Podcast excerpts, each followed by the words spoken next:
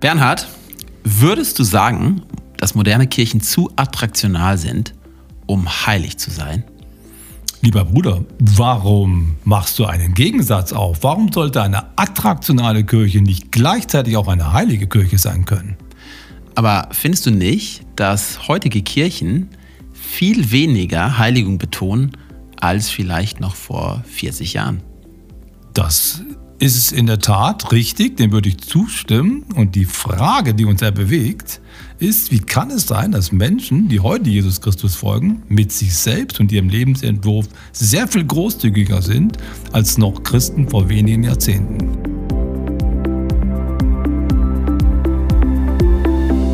Hallo und herzlich willkommen zu dieser Folge von Wahn und Sinn. Mein Name ist David. Mir gegenüber sitzt Bernhard.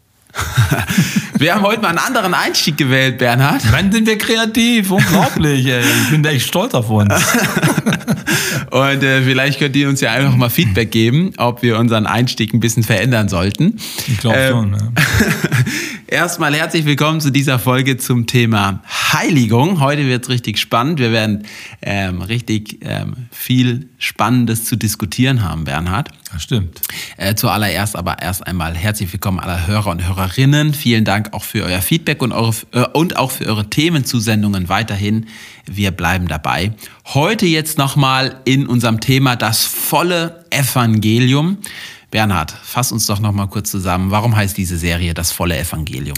Genau, das ist so ein Sammelbegriff, das ist so ein Schlagwort, ein Lieblingsbegriff der frühen Pfingstbewegung, äh, worunter man etwa fünf große Themen versteht, die äh, quasi das Christentum im Angebot hat. Und wir könnten die so nennen: vollkommene Erlösung, vollkommene Heiligung, vollkommene vollkommenes Heil, körperliche Heiligung Heilung und Befreiung, vollkommene Geisterfüllung und vollkommene Wiederherstellung, wenn Jesus Christus wiederkommt. Also vollkommene Naherwartung könnte man auch sagen. Das ist so zugespitzt ein ziemlich steiles Programm, was uns deutlich mehr Horizonte, Erwartungshorizonte aufschließt, als nur die übliche Verkündigung, deine Sünden sind dir vergeben. Hm ist relativ vollmundig, haben wir ja. schon in den letzten Folgen gesagt. Äh, vollkommene Heiligung, direkt mal eine erste Frage. Ist damit gemeint, du kannst auf dieser Erde vollkommen sündlos leben? Selig schon jetzt, hieß eine Schrift von Jonathan Paul, einem der deutschen Väter der Pfingstbewegung. Der ist davon ausgegangen, dass man hier und jetzt in diesem Leben dauerhaft ohne Sünde leben kann. Und dass die Kraft und die Verheißung dazu im Evangelium drinsteckt. Wow. Ja. Ich finde es total spannend, ähm, als wir diese Serie vorbereitet haben und auch das Thema Heiligung hochkam. Also du hast gerade schon Jonathan Paul angesprochen, einer der Gründerväter der Pfingstbewegung. Ähm, damals war es ein großes Thema, mhm. ähm, dann irgendwie lange kein Thema mehr. In der Anfangsfrage haben wir uns so gestellt, irgendwie in den letzten Jahren in der Kirche aus den Augen verloren. Ich persönlich habe gesagt, ich habe das Gefühl, das ist wieder ein Thema, was voll im Kommen ist. Also ich habe viele Gespräche mit Leuten über das Thema Heiligung. Äh, was ist deine Wahrnehmung? Äh, passiert das so in Wellen einfach? Was, wo sind wir aktuell, wenn man sagt, das ist ein Thema, was wichtig ist, ein Thema, was unwichtig ist? Wo sind wir aktuell?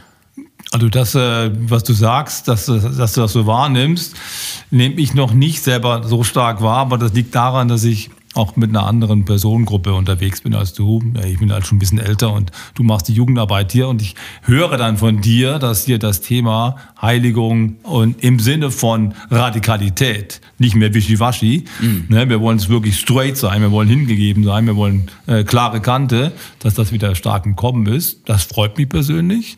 Ähm, und von da, ja, wahrscheinlich wird es schon so sein, dass man über die Jahre jetzt, wo wir sehr stark auch von der Performance her gekommen sind und das Ganze sich auch irgendwie erschöpft hat, jetzt wieder stärker mehr an die Werte, an die Authentizität zurück, dahin zurückkommen möchte.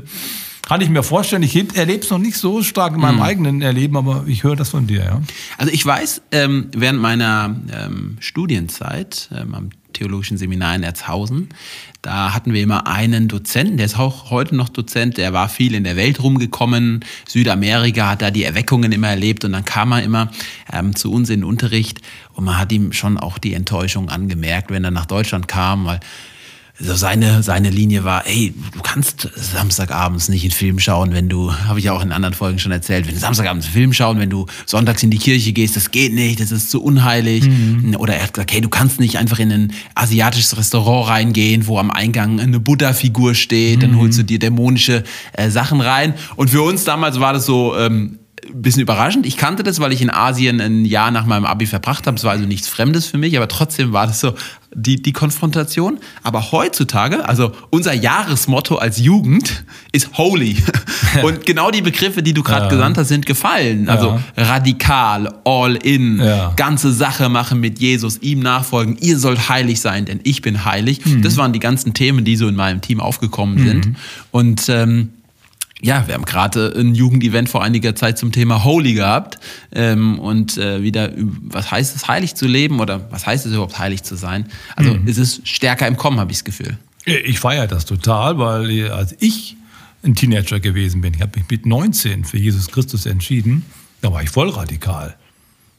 Also ich war auch schon vorher radikal, ich war in der Umweltbewegung, wir haben schon mal drüber gesprochen und äh, habe da Gas gegeben. Und jetzt bin ich Christ gewesen, wollte da auch Gas geben. Ich wollte es richtig machen. Und viele meiner Freunde, meiner, meines Umfeldes waren genauso drauf. Fernseher rausgeschmissen, Bücher verbrannt, äh, irgendwelche Sachen aus dem äh, Amulette und Statuen, Götzenfiguren, Astrologiebücher, alles raus, mhm. Kassetten weg, Platten weg. Das war damals äh, schon äh, häufig der Fall, wenn jemand sich wirklich von der Straße weg so bekehrt hat. Äh, und für mich war das extrem hilfreich, um einfach Abstand zu gewinnen von einem Leben, das Gott überhaupt nicht meint, um in ein ganz anderes Milieu mal reinzukommen, das mir auch anzutrainieren. Mhm. Das hat mir geholfen. Aber es hat natürlich auch eine gewisse Enge gehabt, mhm. vor allen Dingen bei denjenigen, die schon länger dabei waren, ne? die nicht aus der Welt kamen. Die haben dann mit solchen Forderungen echt zu kämpfen gehabt. Ähm, und von daher, das ist ein bisschen äh, verloren gegangen, aber dadurch ist auch eine gewisse Seichtigkeit reingekommen und eine gewisse, ja, gewisse, man ist einfach mit sich selbst nicht mehr so streng. Ne? Mhm. Und äh, hey, lass uns mal einfach irgendwie normale Menschen bleiben, kommen wie du bist und äh, ja, bleib wie du bist, sagen wir vielleicht nicht, aber im Großen und Ganzen, ey, Gott liebt dich nicht erst dann, wenn du perfekt bist, also du brauchst dich nicht anstrengen. So, das ist stärker geworden, so als mhm. Grund, Grundtenor in unseren Gemeinden. Und wurde ja zum Teil auch, ähm, und darüber sprechen wir bestimmt nachher noch, auch bewusst gewählt, weil man sich von einem Extrem ein bisschen auch wieder abwenden Ja, wollte. natürlich war das auch in gewisser Weise extrem. Aber es hatte eben auch eine unglaubliche Kraft. Ne, also es wirklich ernst zu meinen, Jesus wirklich nachzufolgen, sein Kreuz auf dich zu nehmen, ne, sein Leben nicht zu lieben, weil man es sowieso verliert sonst, sondern sein Leben nicht mehr zu lieben und es dann zu gewinnen, so, so richtig diese Radikalität, das hatte schon etwas und äh, etwas unglaublich Missionarisches auch, etwas unglaublich äh, Erfüllendes auch, weil man sich in einer Erwählungsposition empfunden habe, mit einem Mandat ausgestattet mhm. war. Ich muss mich Gott ganz hingeben, weil hier eine sterbende Welt ist und ich darf ein Teil der Antwort sein. Das ist ja schon was Großartiges mhm. für einen jungen Menschen.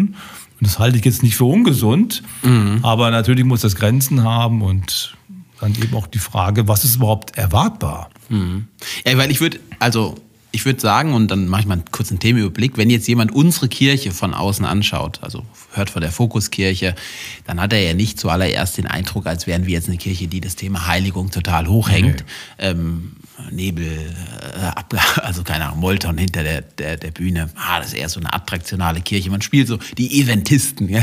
Also man spielt es ja ein bisschen so gegeneinander aus. Die machen dann Events und so weiter. Und wir werden heute ein paar ganz praktische äh, Fragen haben. Vielleicht starten wir mal, ähm, um einen kurzen Überblick zu gehen. Wir gehen mal in die Geschichte rein. Ähm, wo, das ganze Thema Heiligung, woher kommt es eigentlich geschichtlich, auch theologisch? Äh, was bedeutet Heiligung? Dann gehen wir mal auch zu der Frage über, warum spielt es in Kirchen heute nicht mehr so eine große Rolle, versuchen wir vielleicht mal ein bisschen zu beantworten.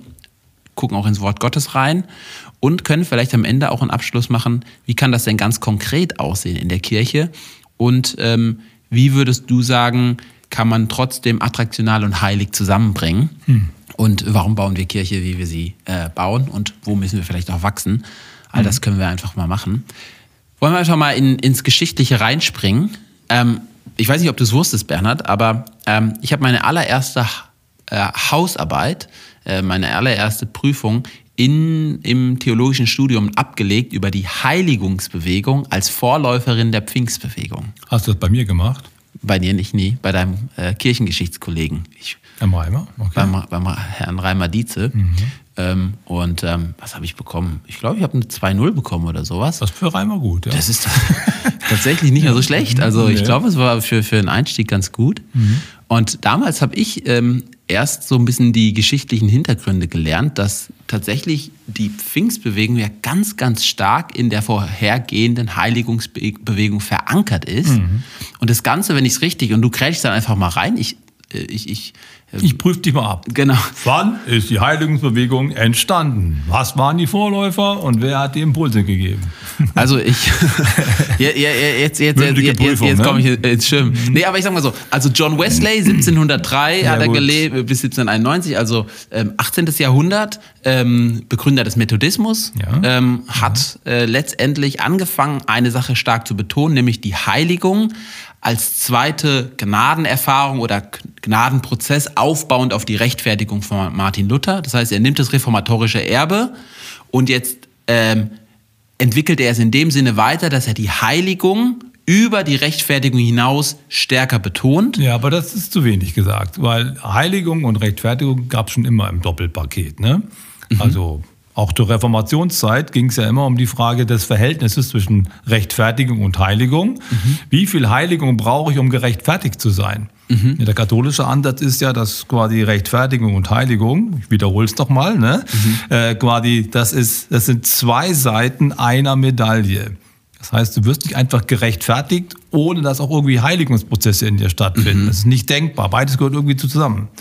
Und äh, Luther hält dagegen und sagt, Heiligung und Rechtfertigung sind nicht zwei Seiten einer Medaille, es sind zwei Medaillen. Es sind zwei unterschiedliche Ebenen, die wir nicht verwischen dürfen. Denn Rechtfertigung ist absolut unabhängig von unserer Leistung und von dem, was wir auf, auf, die, auf die Beine bringen. Das ist ein Geschenk Gottes. Rechtfertigung kannst du nur empfangen. Heiligung ist dann schon auch ein Werk des Heiligen Geistes, aber wenn die Heiligung ausbleibt, wird die Rechtfertigung damit nicht aufgehoben. Und das war der große Spannungsbogen. Wesley, ähm, also Luther, Luther hat das dann so gelöst und hat gesagt, simul justus et peccator. Der Mensch ist sowohl Heiliger als Sünder zugleich. Also er gibt, er gibt das Ideal eines erlösten und dann komplett geheiligten Menschen eigentlich auf. Er gibt das Preis und sagt, das ist nicht. Das Weil ist er die Rechtfertigung für sich so krass entdeckt hat, dass er darin gemerkt hat, wenn ich das miteinander verquicke, verbinde, dann äh, führt es doch wieder eine Werkegerechtigkeit oder sowas, aus der ich komme. Ja, genau. Dann, dann kommt es ja doch auf dich an und dann kommen wir wieder in den ganzen, in die ganze Enge des Mittelalters und die Büßer und äh, was noch alles. Das, damit hat er gründlich genug gehabt. Und dann vergehen 200 Jahre und in den 200 Jahren gab es auch viele Abstürze. Das Luthertum ist, äh, was das Thema Heiligung anbelangt, ziemlich schlecht drauf gewesen. Da kam der Pietismus dazwischen, würde jetzt zu weit führen. Und Wesley äh, erkennt dann, übrigens unter Beeinflussung der Herrnhuter Brüdergemeinde, Das die treffen sich auf dem Schiff nach Amerika und haben, das, haben da ein Gespräch. Da gehen ihm die Augen auf und der erkennt, es gibt neben der Rechtfertigung, die Gott uns schenkt, der Wiedergeburt, noch einen, sozusagen als Startpunkt, sozusagen, Rechtfertigung und Wiedergeburt ist der Startpunkt. Und was können wir jetzt, was können wir jetzt erwarten in, im Hier und Jetzt? Das ist nämlich genau das Thema auch des vollen Evangeliums. Was ist erwartbar für hier und jetzt? Und da geht er ganz stark in die Superlative rein und erwartet nicht nur Heiligung, sondern entire Sanctification. Vollkommene Also, Heiligung. Ja, vollkommene Heiligung. Statt simul justus et peccator, wie bei Luther, wir sind beides, sagt er, nein. Wir sind, wir starten als Gerechtfertigte und dann in einem Prozess oder auch in einem Durchbruchserlebnis, beides ist denkbar, kommen wir zum Ziel der Nachfolge, nämlich zu einer völligen Heiligung im Hier und Jetzt. Macht er, macht er nicht diesen Dreiklang auf, dass er sagt, Heiligung bedeutet Befreiung von der Schuld der Sünde, Mhm. von der Macht der Sünde und von der, und das ist jetzt das Spannende, Natur der Sünde. Also der Mensch ist befreit von allem drei, also Mhm. entire, vollkommen geheiligt. Genau, das ist- man nennt das auch so ein Stufenchristentum, was er da aufbaut. Also du bist schon ein wahrer Christ, auch wenn du noch nicht vollkommen durchgeheiligt bist. Aber du darfst dir damit niemals zufrieden geben, sondern Jesus erwartet von dir und verheißt es dir auch, dass du in deinem Leben immer vollkommener werden kannst. bis zu einem bis zu einer Stufe, wo du nicht mehr sündigst, wo du dauerhaft Das hat Wesley auch vertreten. Das ist, sein, das ist sein Ziel. Er hat für sich selbst gesagt, ich habe dieses Ziel nicht erreicht und er identifiziert diese völlige Heiligung mit einer völligen Liebe. Für ihn ist das Liebe, mhm. vollkommene Liebe zu haben. Mhm. Also im Wesen Gottes aufzugehen und vollkommene Liebe, da lasse ich mich nicht mehr hinreißen zu irgendwelchen Schimpfworten. Ich lasse mich nicht mehr hinreißen zu irgendwelchen Gefühlsausbrüchen, die andere verletzen könnten, sondern die Liebe drängt zur Nächstenliebe. Sie drängt, Gutes zu tun. Ne? Sie, sie drängt danach, im Wesen Christus ähnlicher zu werden. Das ist so seine Vorstellung. Also es geht nicht um einen Moralkodex, sondern es geht um die Erfüllung mit Gott selbst, der die Liebe ist. Und wenn das in einem vollkommenen Maß geschieht, dann bist du Christusmäßig unterwegs. Das ist ein Ideal geworden und man hat das in dem angelsächsischen Bereich dann auch ähm, Perfektionismus genannt. Mm.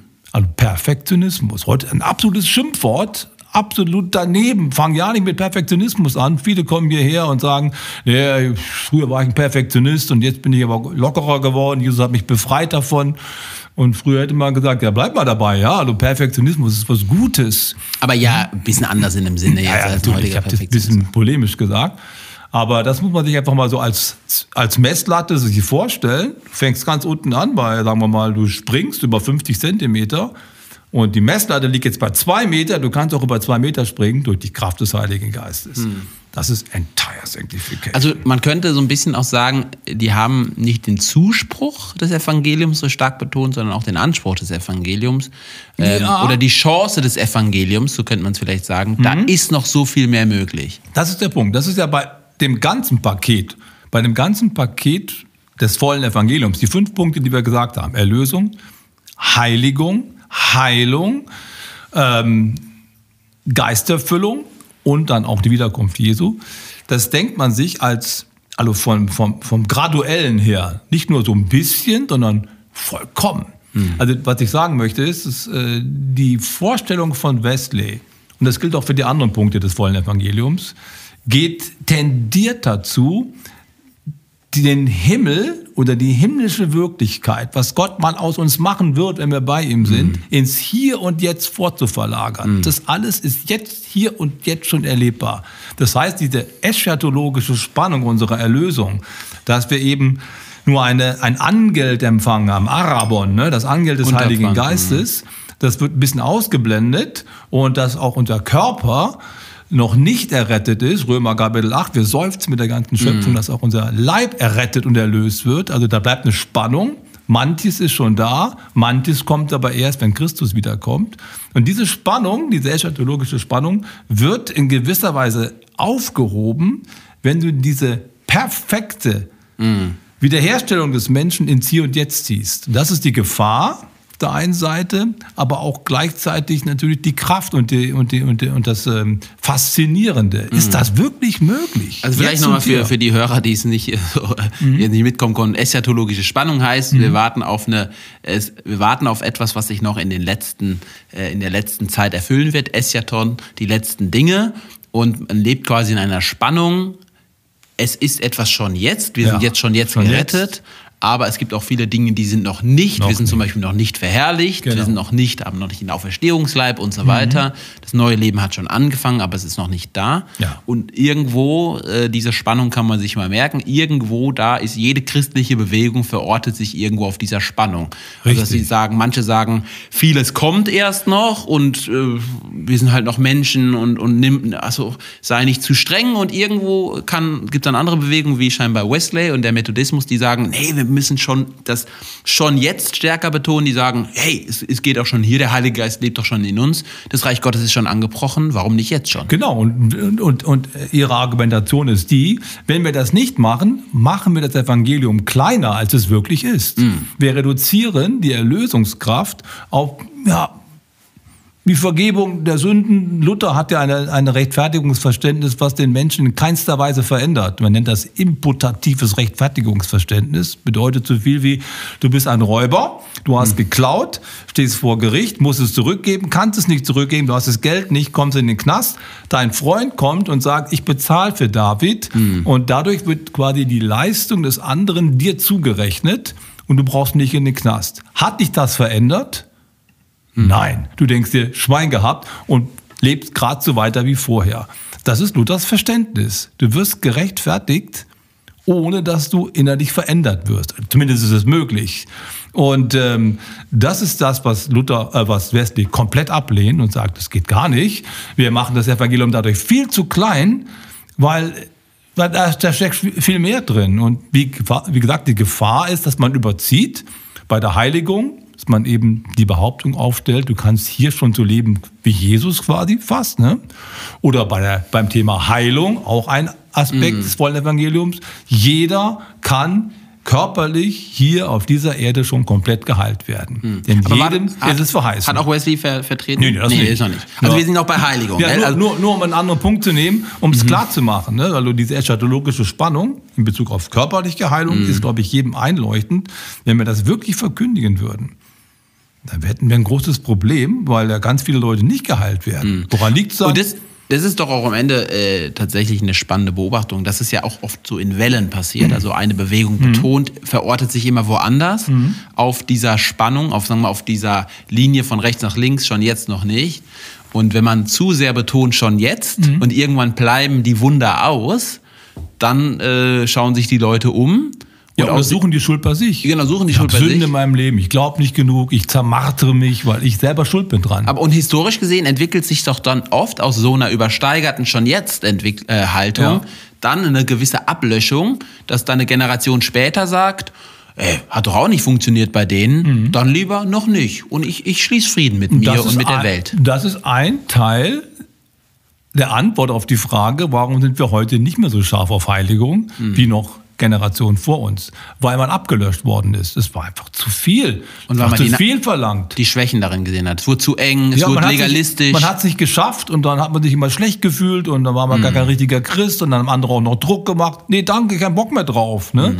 Und dann schwächt sich dieser Impuls ab und du sagst jetzt, die jüngere Generation kennt, die, die, kennt es nicht. Die mehr. kennt diese Ablöschung nicht. Die denkt sich, ja klar, come on ich will das ganze Paket haben, macht das Evangelium nicht kleiner. Mhm. Ich finde es gut, man muss nur gucken, dass man an der Stelle nicht überdreht. Ne? Mhm. Weil ich meine, ich meine, dass diese Generation, aber dazu kommen wir auch später, das werfe ich vielleicht nur noch kurz ein, dass sie sich davon abgewendet hat, mhm. hat ja auch tatsächlich mit einigen Negativerlebnissen zu tun, die mhm. man hat. Also wenn man Menschen spricht, die aus, ich sag mal, älteren Landgemeinden oder sowas kommen, die ein bisschen in den Legalismus, also eine Gesetzlichkeit abgerutscht sind, dann können die dir echt äh, quasi schildern, wie, wie, wie, wie unfassbar unangenehm und mhm. ablöschend es war, bei sich in der Kirchengemeinde Mitglied zu sein und irgendwelche älteren Geschwister oder so oder so ein bisschen Polizei gespielt und mhm. man durfte nichts und so weiter. Aber die Kraft hat gleichzeitig gefehlt. Ja. Und dann war es eigentlich nur eine eher schlechte Erfahrung. Ja. Und die dazu geführt hat, dass sich auch viele abgewendet haben vom Glauben. Genau, also quasi eine, ein Moralkodex, ein ethischer Kodex ohne die Kraft des Heiligen Geistes und das befreiende Wirken des Heiligen Geistes, sodass Ermächtigung in mein Leben kommt, macht die Kirche zum Gefängnis, zur Moralanstalt. Mhm. Das ist dann echt düster und dunkel und eng.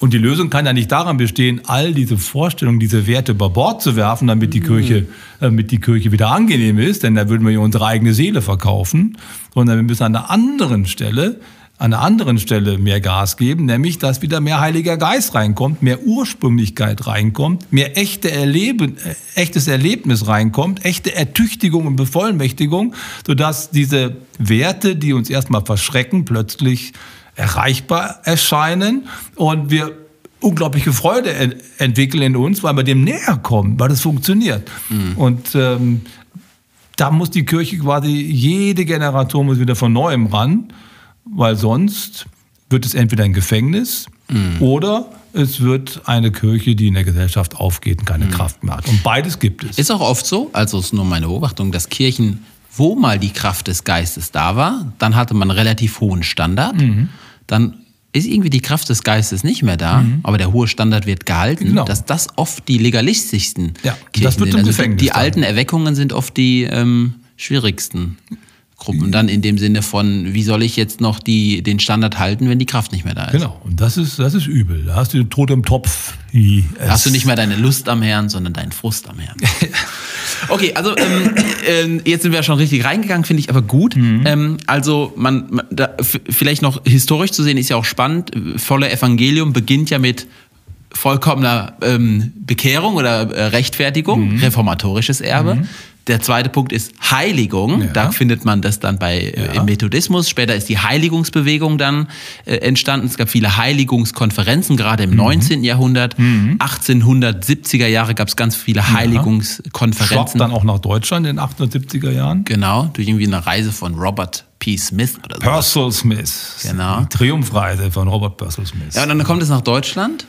Und ähm, aus der Heiligungsbewegung, da müssen wir jetzt auch nicht im Detail machen, entsteht dann die Pfingstbewegung, genau. die letztendlich, das ist vielleicht trotzdem wichtig zu sagen, diesen beiden Gnadenerfahrungen, Rechtfertigung, Heiligung oder Betonungen, eine dritte Betonung hinzufügt, nämlich die Geisterfüllung. Genau. Und deswegen da Richtig. kommt dann dieser dritte Punkt rein. Genau, und das wurde zeitweise dann auch als die letzte Stufe, nämlich die vollkommene Heiligung, mhm. äh, angesehen. Das quasi Heiligung ist einerseits ein Prozess, mit einem Ziel, was man, dem man näher kommen möchte. Andererseits aber auch ein Warten auf die entscheidende Durchbruchserfahrung. Mhm. Und diese zweite Variante ist dann zum, zum Schlüssel für die Pfingstbewegung geworden, als sie, äh, als sie die Geistestaufe, der Begriff ist im 19. Jahrhundert ein fest, fester Bestandteil gewesen in der Heiligungsbewegung, diese Geistestaufe, diesen Begriff nochmal anfüllt mit einem äußerlichen Zeichen. Mhm nämlich dem, dem Reden in anderen Sprachen, Zungenreden. Äh, Dazu als, kommt bestimmt auch noch eine Folge. Vielleicht kommt dann, genau. Und also die, diese Vorstellung, ich bekomme eine vollständige Heiligung, die passiert tatsächlich im Durchbruchserlebnis, wenn ich so stark erfüllt werde vom Geist Gottes, mm. dass ich anfange, in anderen Sprachen zu sprechen. Das Ideal, die Idealvorstellung war nicht, dass man mehr Power hat zum Dienst oder irgendwie Zeichen und Wunder tun kann. Nein, sondern die, die, Sehnsucht war, dass durch diese Geistestaufe mit Zungenrede ich endlich den alten Menschen mm. kreuzigen kann. Das war die eigentliche Idee, schließt sich dann so an, an die Heiligungsbewegung. Beide Bewegungen trennen sich dann. Die Heiligungsbewegung geht eigentlich ein im Laufe der Zeit und die Pfingstbewegung setzt das Ganze noch ein bisschen fort unter veränderten äh, Voraussetzungen, eben mit dieser ganzen charismatischen Fülle.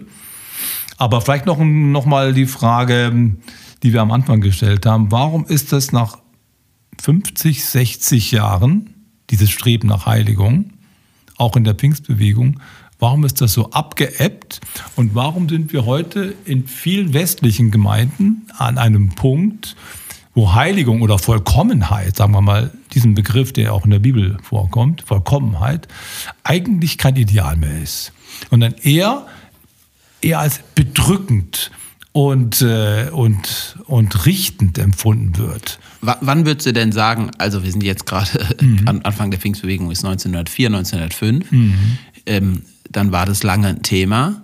Vielleicht kurz, um es einzuordnen, du hast ja schon gelebt. Wann würdest du denn sagen? Ja, 1904, 1905 habe ich noch nicht gelebt. Nein, aber, aber später, 60 Jahre später war ja, die so. Schon, ja. äh, wann hat das denn ähm, sein, sein, wann ist es auf den absteigenden Ast gekommen? Ja, also wir haben ja eben schon darüber gesprochen, dass eine Erweckungsbewegung auch schnell verknöchert, mhm. erstarrt. Und das, was früher mal gelebt hat, dann nicht mehr lebt, aber die, äh, die Regeln sind immer noch da, mhm. obwohl die Kraft, die zu erfüllen, nicht mehr da ist.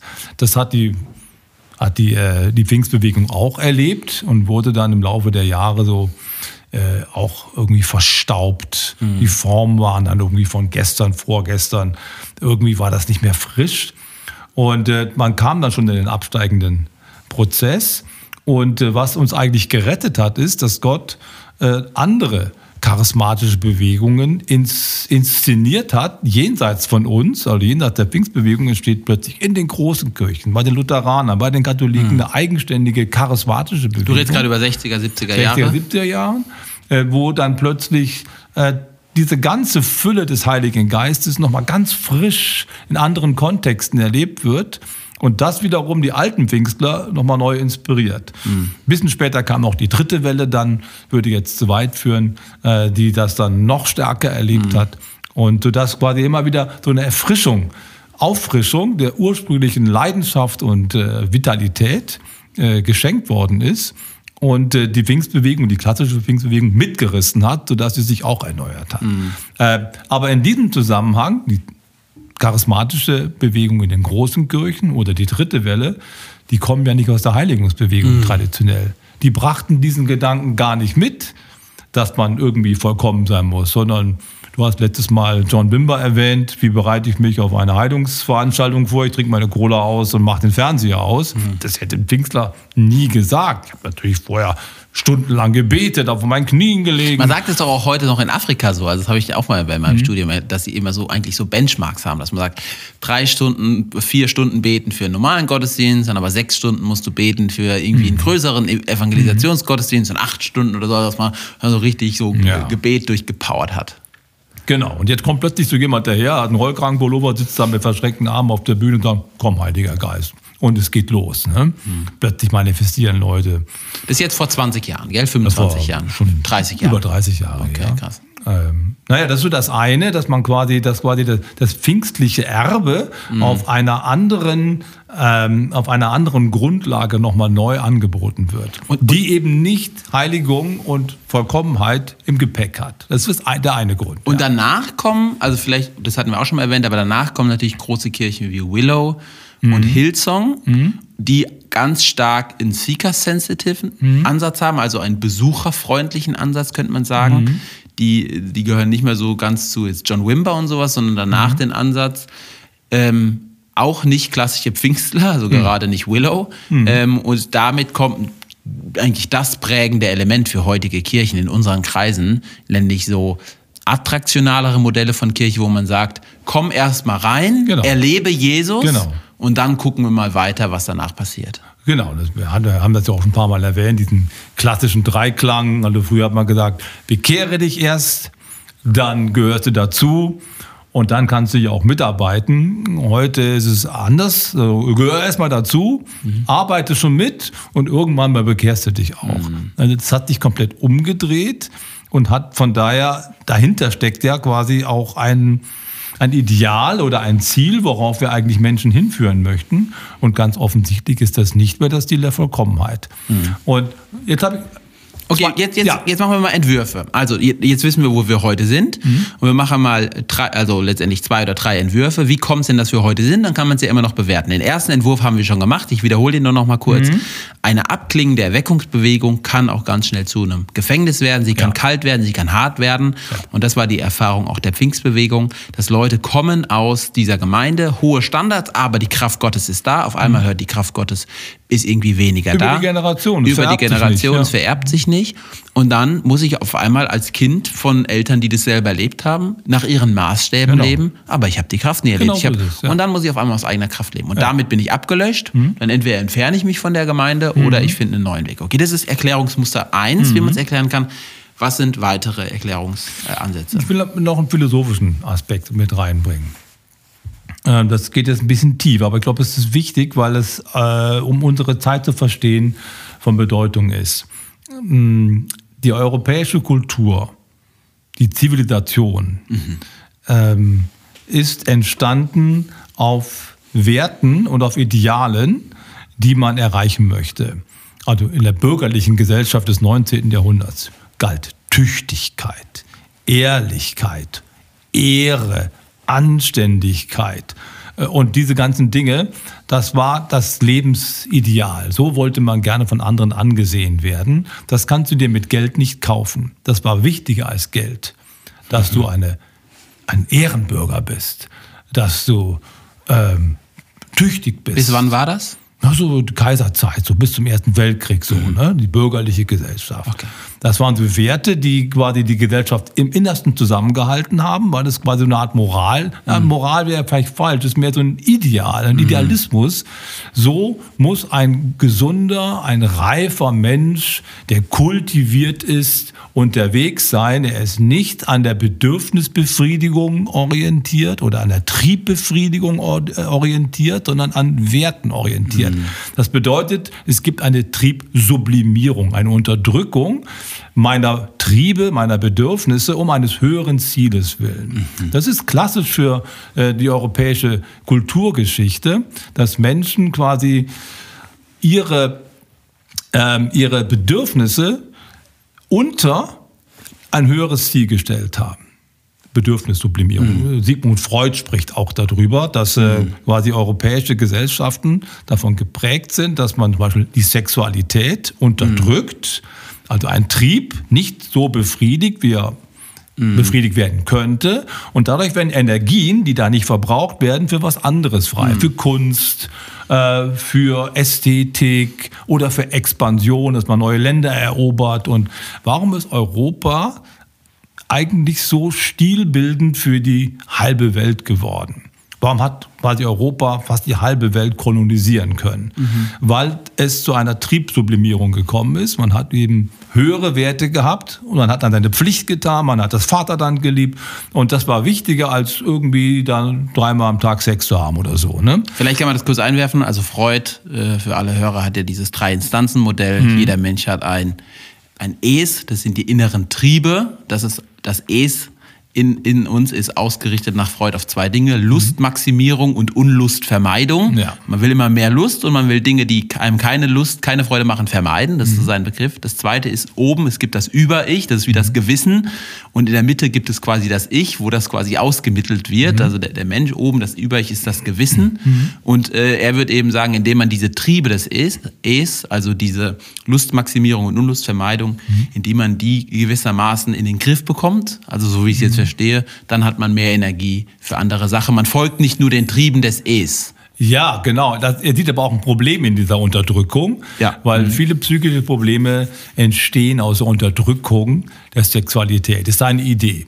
Teile ich nicht, die Ansicht, mhm. aber es ist ähm, ähm, eben seine, sein Zugang. Und was er richtig beschreibt, ist schon, und das gilt ganz allgemein für die Menschheitsgeschichte, alle Hochkulturen sind immer davon geprägt, dass Triebe und Triebbefriedigung unterdrückt worden ist, mhm. um eines höheren Zieles willen. Dass man quasi auch mit 30 gestorben ist, wenn man fürs Vaterland im mhm. Krieg gefallen ist. Das war dann wichtiger, als bis 80 zu leben und äh, Enkel und Urenkel zu zeugen und ein gutes Leben zu haben. Mhm. Und diese, diese Lebensweise hat sich im 20. Jahrhundert, vor allem nach dem Zweiten Weltkrieg, radikal verändert. Also Triebbefriedigung ist heute ein Wert, ein hoher Wert. Es muss dir jetzt und hier gut gehen. Mhm. Denk nicht an die Zukunft, denn du bist nur einmal lebendig. Ne? Denk nicht an dein Volk, denk nicht an deine Familie, denk nicht an deine Erben. Mach aus deinem Leben etwas, du lebst nur einmal. Mhm. Das heißt, ein erfülltes Leben ist ein Leben, in dem ich meine Fri äh, Triebe befriedige. Das ist weltgeschichtlich, menschheitsgeschichtlich schon was Besonderes. Und das führt letzten Endes eine Gesellschaft auch wieder zurück auf eine primitivere Stufe, mhm. weil keine Energien mehr freigesetzt werden für Höheres. Mhm. Und also man das, das, ist so die Theorie. Ne? Man vermeidet letztendlich ein bisschen den Schaden, den, den Freud auch gesehen hat, indem man es verdrängt. Man mhm. kann sei du selbst, lebe deine Triebe aus ja. ähm, und so weiter. Aber man hat eben keine, ich sag mal, gemeinschaftlichen Werte mehr in der Gesellschaft, die ähm, den Menschen quasi ermutigen, sich zu strecken, sich daran aufzurichten, diese Werte über die ein, eigenen Triebe zu stellen. Und in dieser Gesellschaft lebt jetzt auch die Kirche. Ja, es gibt das sogenannte Bökenförde-Diktum, vielleicht hast du davon schon mal gehört, 1976. Das war ein Richter am, am äh, am Bundesverfassungsgericht, der hat das mal so schön zum Ausdruck gebracht. Die freiheitlich-demokratische Gesellschaft baut auf Grundlagen auf und auf Werten auf, die sie selbst nicht schaffen kann. Hm. Das ist ein guter Satz, äh, weil es muss etwas vor der freiheitlich-demokratischen Grundordnung in der Gesellschaft verankert sein, damit man diese Ordnung auch gut leben kann. Eine Gesellschaft und eine Demokratie kommt in die Krise, wenn diese Werte, die sie eigentlich möglich machen, verloren gehen. Und in so einer Zeit leben wir gerade. Mhm. Weil die höheren Werte, das Gemeinwohl, ne, das ist heute nicht mehr so wichtig wie mein Eigenwohl. Und das heißt, der, der individuelle Mensch rückt viel mehr in das Zentrum äh, der, der Aufmerksamkeit und wird viel mehr gefeiert. Da ist die Gesellschaft sich einig drin. Das führt aber dazu, dass die Gesellschaft insgesamt kein Ziel mehr hat. Sie ist ziellos. Sie ist mhm. nur noch vielfarbig, bunt, aber es hat kein Ziel, es hat keine, mhm. kein, kein Drive mehr. Es werden keine Kräfte gebündelt, die nach vorne gehen. Und damit stehen wir in einer Konkurrenz zu anderen Gesellschaften, wie China zum Beispiel, wo diese Triebsublimierung nach wie vor stattfindet, die viel produktiver sind, die viel mhm. leistungsstärker sind als wir, aber auf Kosten von Freiheit und von Individualismus. Mhm. Und dieser Change hat sich auch in Europa und auch in Amerika so in den 50er, 60er, 70er Jahren vollzogen, sodass der Mensch heute über seine Triebe, seine, seine, seine Begierden, seine Bedürfnisse viel lockerer nachdenkt als früher. Früher mhm. hast du die unterdrückt. Nee, die sind nicht gut, weil sie dem höheren mhm. Ziel widersprechen. Und deswegen konnte man früher so eine Leidenschaft haben nach Perfektion und heute hat man eher Angst davor, mhm. weil das meine Individualität vielleicht zerstört. Und das ist der große Metakontext, in dem wir heute leben. Und in dem ist Heiligung schwierig zu vermitteln. Weil es eine Tugend ist, weil es ein weil Wert ist, ja. an, an, dem ich mich orientieren müsste. Und weil ich mich selbst zurücknehmen muss. Ne? Mhm. Okay, also das finde ich, find ich sehr, sehr, sehr spannende Erklärung auch. Ist interessant. Ich habe äh, vor in, in den letzten Wochen ein Buch gelesen von Raphael Bonelli. Das ist mhm. ein Psy Schweizer Psychiater. Und er geht genau auf dieses, mhm. auf diese dieses Drei-Instanzen-Modell von Freud ein. Mhm. Er sagt tatsächlich, das ist ein Problem unserer Zeit, dass Menschen ähm, nur noch ähm, die Weisheit des Herzens heißt. Der heißt das ist ein sehr, sehr spannendes Buch.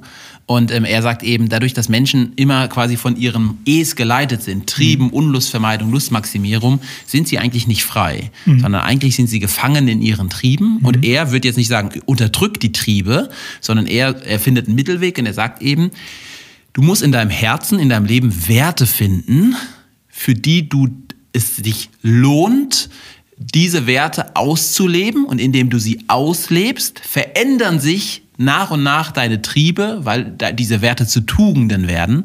Und er appelliert letztendlich, es ist ein Traum. Ähm, er, er, zielt darauf ab, dass wir wieder, ähm, könnte man schon sagen, dass Menschen wieder tugendhafter leben. Und er sagt, das ist letztendlich wirklich Freiheit, weil du kannst Werte bestimmen, die dich dann wieder verändern. Und da könnte man jetzt sagen, mhm. zum Thema, darüber kann man diskutieren, aber jetzt mal zum Thema Heiligung. Wenn man jetzt sagt, Heiligung ist nicht so sehr du musst, sondern eher von diesem, was Wesley sagt, Heiligung bedeutet, ich bin vollkommen erfüllt von die der Chance, ja. Eine Chance, bin mhm. vollkommen erfüllt von der Liebe mhm. Gottes. Also wenn ich glaube, dass Gott es doch gut mit mir meint, mhm. dann ist doch ein Leben in vollkommener Heiligung das Beste, was mir passieren kann. Genau, und jetzt denk mal dran, was Jesus seinen Jüngern sagt im Garten Gethsemane, als sie dreimal eingeschlafen sind, mhm. obwohl er sie gebetet hatte, betet mit mir, wacht mit mir, sonst fallt er in Versuchung, dann sagt er zu ihnen, hm, der Geist ist willig, aber das Fleisch ist schwach. Das heißt, es, es steht, es ist quasi, wir müssen auch noch über die Bibel sprechen, finde ich. Mhm. Es ist quasi so ein, äh, es gibt so einen Antagonismus in der Bibel, also, also zwei, zwei Pole, die gegeneinander kämpfen. Der Geist streitet wieder das Fleisch, sagt Paulus mal. Und wir müssen uns als geistliche Menschen dafür entscheiden, bewusst Verzicht zu üben. Das, hat, das hat mir eben ein bisschen gefehlt bei dem Borelli, mhm. dass er sich das so vorstellt, dass quasi das trainiere ich so sehr ein, dass quasi mein Verzicht nachher noch zu Lust wird. Ne? Und ähm, letzten Endes ist Kultur, ist Zivilisation immer auf der Fähigkeit zu verzichten mhm. aufgebaut. Also mich selber zurückzunehmen, etwas zu tun, wozu ich keine Lust habe, um eines Hören mhm. Wertes willen. Das fällt uns schwer heute. Und äh, Paulus versucht das an, dieser, an diesem Gegensatz zwischen Fleisch und mhm. Geist deutlich zu machen, dass wir uns bewusst entscheiden müssen für den Geist, dass er uns leitet und nicht das Fleisch. Und was ist die Verheißung davon? Das ist jetzt der Punkt, auf den du eben auch mhm. angespielt hast.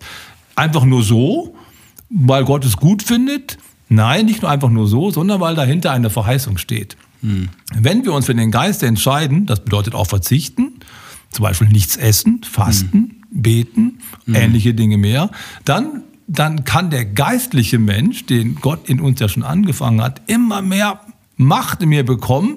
Und dieser geistliche Mensch bringt mir eine übernatürliche Freude in mein Leben rein. Mhm. Also keine irdische Freude, keine, keine Triebfreude, sondern eine Geistesfreude. Und ähm, von da ist eine Verheißung dahinter, es bringt mir schon was. Nur nicht meinem natürlichen Menschen, sondern meinem mhm. geistlichen es Menschen. Es hat äh, Ewigkeitswerte. Es hat Ewigkeitswerte und ich nähere mich in meinem Wesen, in meiner Art zu leben, in meiner Art anderen zu begegnen, Jesus Christus selbst an.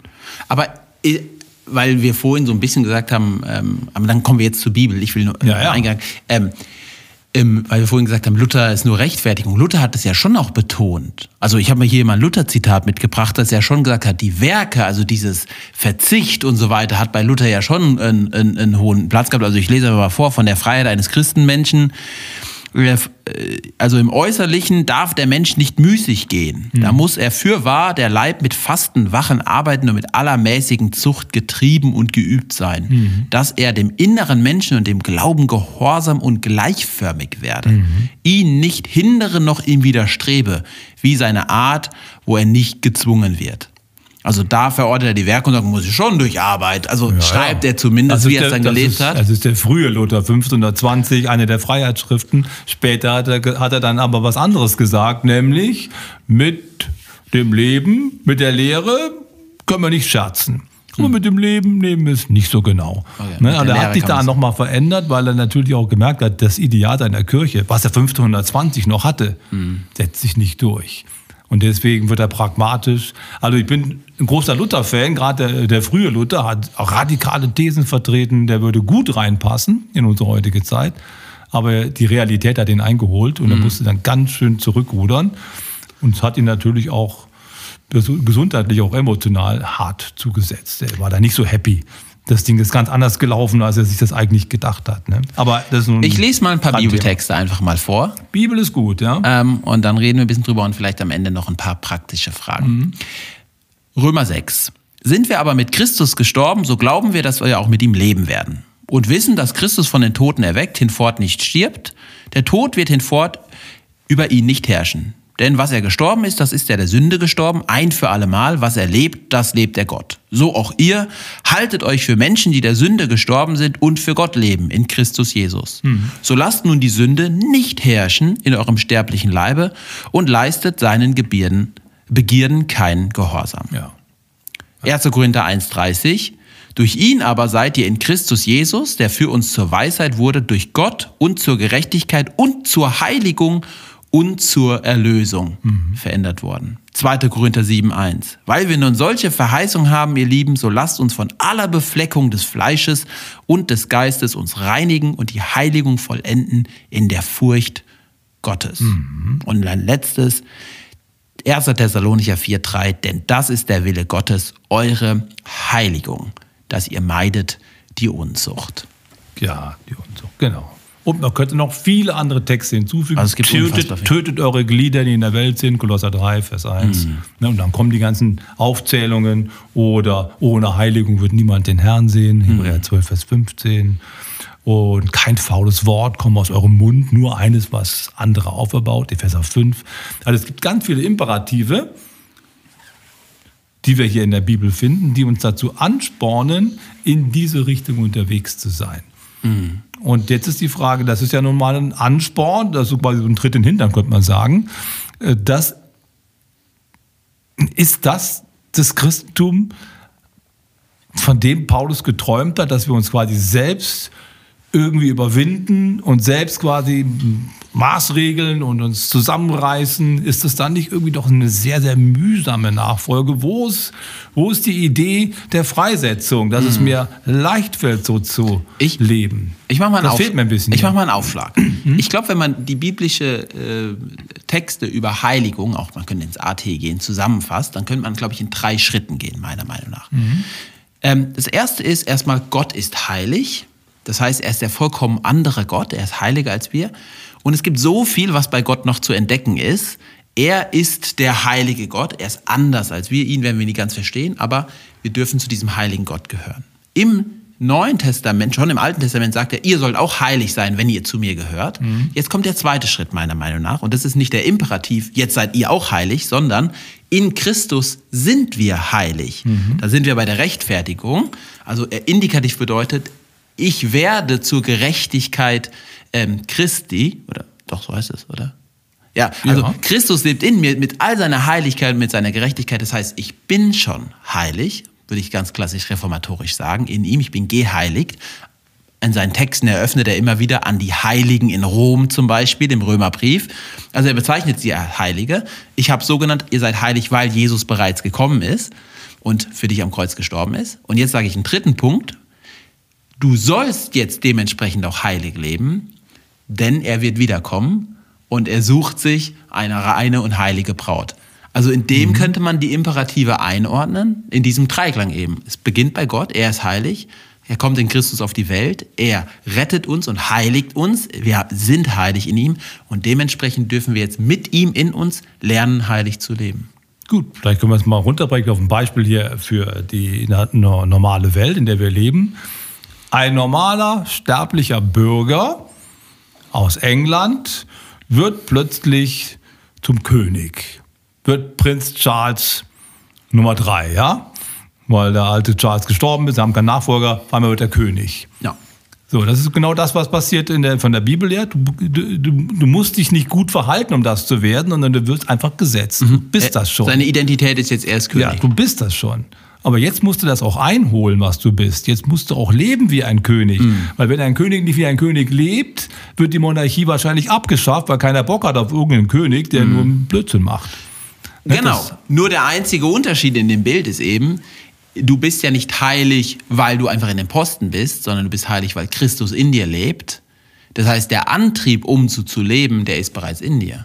Das ist die Hoffnung, ne? dass es eben nicht nur wie bei, bei Luther ein äußerlicher Status ist, ne? imputativ, du bist das jetzt, ohne dass irgendwas bei mir passiert ist, das wäre zu wenig, nach meinem Dafürhalten, sondern es ist tatsächlich etwas Neues angebrochen, also mit der Rechtfertigung kommt auch schon eine Heiligungskraft in mich rein und die muss ich jetzt fördern. Mhm. Die muss mehr Raum gewinnen in mir, das ist mein, mein Part. Wie schaffe ich es, dass der Heilige Geist mehr Raum in mir bekommt? Und jetzt löse ich quasi meine Frage selber ein bisschen auf. Es geht im Christentum in der Nachfolge nicht darum, mich selbst immer wieder zu überwinden und anzutreiben und quasi ein rechtschaffenes, pflichterfülltes Leben zu führen. Das wäre ja fürchterlich. Sondern es geht eigentlich darum, und das ist auch der Kern der Heiligungsbewegung, in Christus zu sein und in Christus zu bleiben. Ihn quasi all das in mir wirken zu lassen, was er in mir wirken möchte. Das heißt also, Christus vollbringt diese Transformation in mir.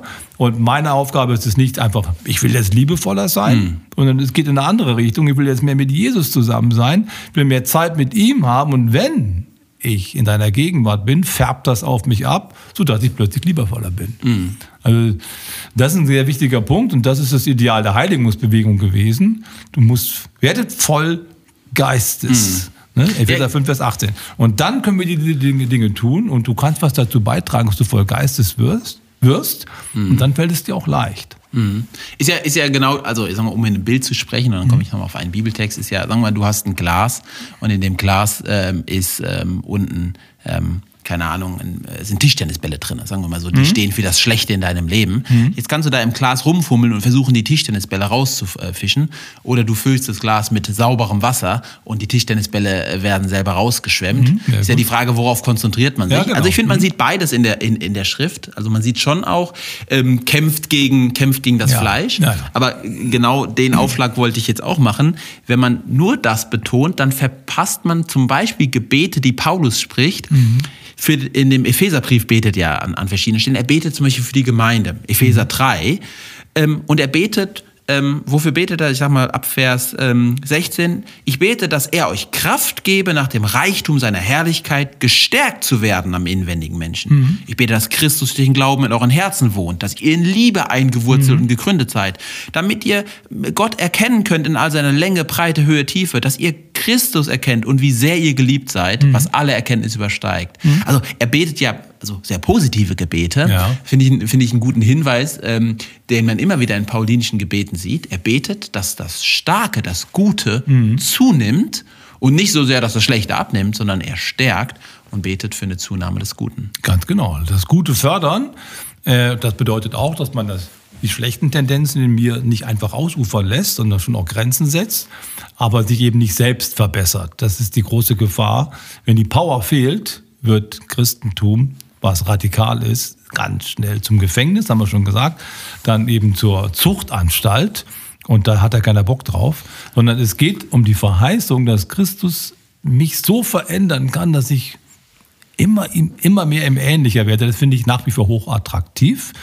Und, ähm, und ich glaube, das sollten wir in unseren Gemeinden auch wieder neu und mutiger auch verkündigen, nicht mit dem erhobenen Zeigefinger, sondern mit dem, mit dem Ausblick, wir sagen ja gerne in der Fokuskirche, unser Predigtparadigma heißt Chancen aufzeigen und nicht Grenzen aufzeigen, sondern Chancen. Und das ist, glaube ich, der, der Spirit, den es braucht, dass man Menschen Mut macht. Du kannst dich weiterentwickeln, weil Christus in dir die Kraft ist. Und deswegen lohnt es sich, auch Heiligung zu praktizieren, lohnt es sich, diesen Wunsch, ihm ähnlicher zu sein, Raum zu geben und uns gegenseitig anzuspornen, weil es uns gut tut, weil es am Ende die Erfüllung unserer Sehnsucht ist. Mhm. Und da dürfen wir wieder mutiger sein. Es hat auch was mit Anspruch zu tun, aber der Anspruch ha ist ja auch gleichzeitig mit dem Zuspruch verbunden. Haben, ne? haben wir zu lange in den letzten Jahren den liebenden Gott gepredigt und nicht den heiligen Gott?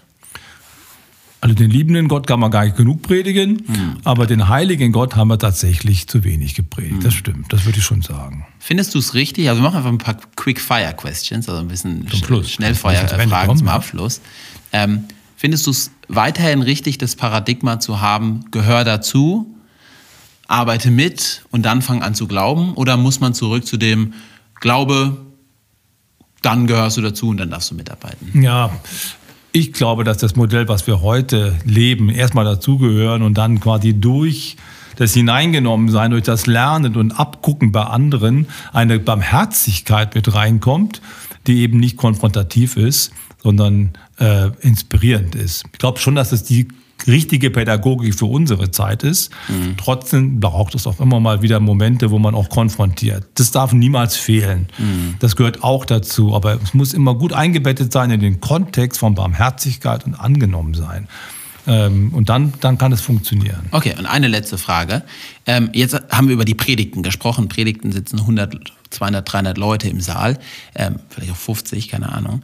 Ähm, wie schafft man denn äh, als Kirche, dass Menschen wirklich in Heiligung hineinkommen? Braucht es mehr irgendwie Jüngerschaftspipelines oder mhm. Pfade, die Menschen gehen? Also wir selber haben ja in der Fokuskirche das in dem Sinne verändert, dass wir mittlerweile so Fundamente, Kleingruppen mhm. haben, wo Menschen vom Alpha-Kurs durch Get Free zu mhm. Empowered Leben mit dem Heiligen mhm. Geist gehen, um so abzugehen. Wie kann das aussehen auch in der mhm. Zukunft?